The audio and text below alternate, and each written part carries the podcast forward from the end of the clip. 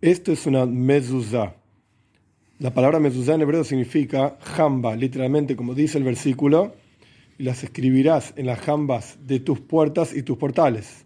Una mezuzá es un pergamino hecho de cuero, puede ser cuero de vaca o puede ser cuero de oveja, cuero de cabra, sobre la que se escribe a mano, letra por letra, una porción de Shema Israel, es decir, hablamos de la unicidad de Dios. Esto está en Parshas Hanan y después de Haya y Mishamoya, esto está en Parshas Eikef.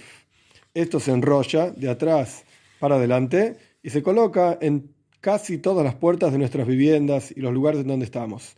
En la parte de afuera aparece un nombre de Dios, Shin Dalet Yut. Esto significa que Dios es Shoimer Dalseis Israel. Dios cuida las puertas del pueblo de Israel. Más allá de ser una mitzvah, un precepto, es una gran protección para el pueblo de Israel.